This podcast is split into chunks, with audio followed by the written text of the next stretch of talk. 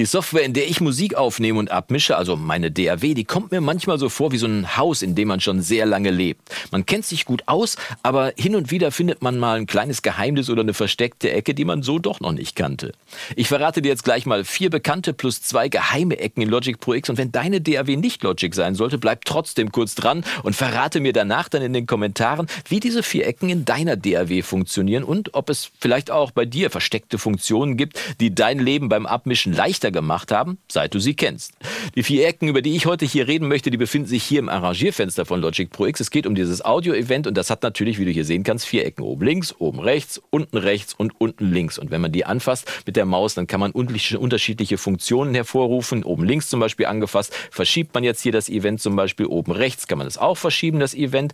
Aber man kann, wenn man mit dem Mauszeiger etwas weiter an die Kante geht, hier zum Beispiel, siehst du, dass sich der, dass sich der Cursor so ein bisschen ändert, dass man hier so einen komischen gedrehten Pfeil bekommt und der bedeutet, dass man hier dieses Audio-Event jetzt loopen kann. Das heißt, du kannst es hier verlängern, es wird einfach wiederholt. Das kann man natürlich auch, wenn man hier oben links auf den Inspektor geht und dann hier oben das Audio-Event auswählt und dann Loop drückt, dann wird es bis zum Ende des Songs wird es quasi verlängert.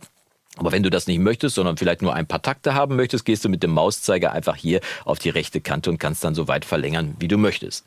Unten rechts auf der Ecke findest du dann die Funktion, dass du hier einfach das Ende der, des Audio-Events verändern kannst. Wenn du aber jetzt hier, und das ist schon eine kleine versteckte Nebenfunktion, wenn du hier die Alt-Taste drückst, dann kannst du dieses Audio-Event strecken. Das heißt, du kannst hier die, nicht die Länge verändern, sondern die Laufzeit von dem Audio-Event, was sehr praktisch sein kann, wenn du mal ein Tempo anpassen möchtest oder so. Er rechnet dann hier, wie du hier siehst, und dann wird die neue äh, berechnete Datei eingefügt. Das mache ich mal rückgängig. Das gleiche geht hier auch unten links. Wenn du hier die, den Anfangpunkt, Anfangpunkt äh, anfasst, dann siehst du hier schon so eine kleine Vorschau, bis wohin du ziehen möchtest. Schon mal sehr praktisch. Oder aber du drückst die Alt-Taste und streckst das Ganze dann hier einfach an der Stelle. Also soweit die Standardfunktion. Jetzt gibt es aber eine Funktion, die ich sehr gerne nutze und das ist die Funktion Fade in, Fade out. Ich möchte also, wenn ich einen sauberen Anfang und Ende von meinem Audio-Event haben möchte, dann möchte ich das vorne und hinten so ein kleiner so ein kleiner Fade-in, Fade-out ist, also eine Einblendung eine Ausblendung. Das kann man machen, indem man sich, wie ich zum Beispiel, auf eine Tastenkombination, ich drücke die Taste F, dann habe ich hier das Fade-Tool. Kannst du auch machen, wenn du kannst hier so ein Fade äh, ziehen, einfach hier, wie du siehst.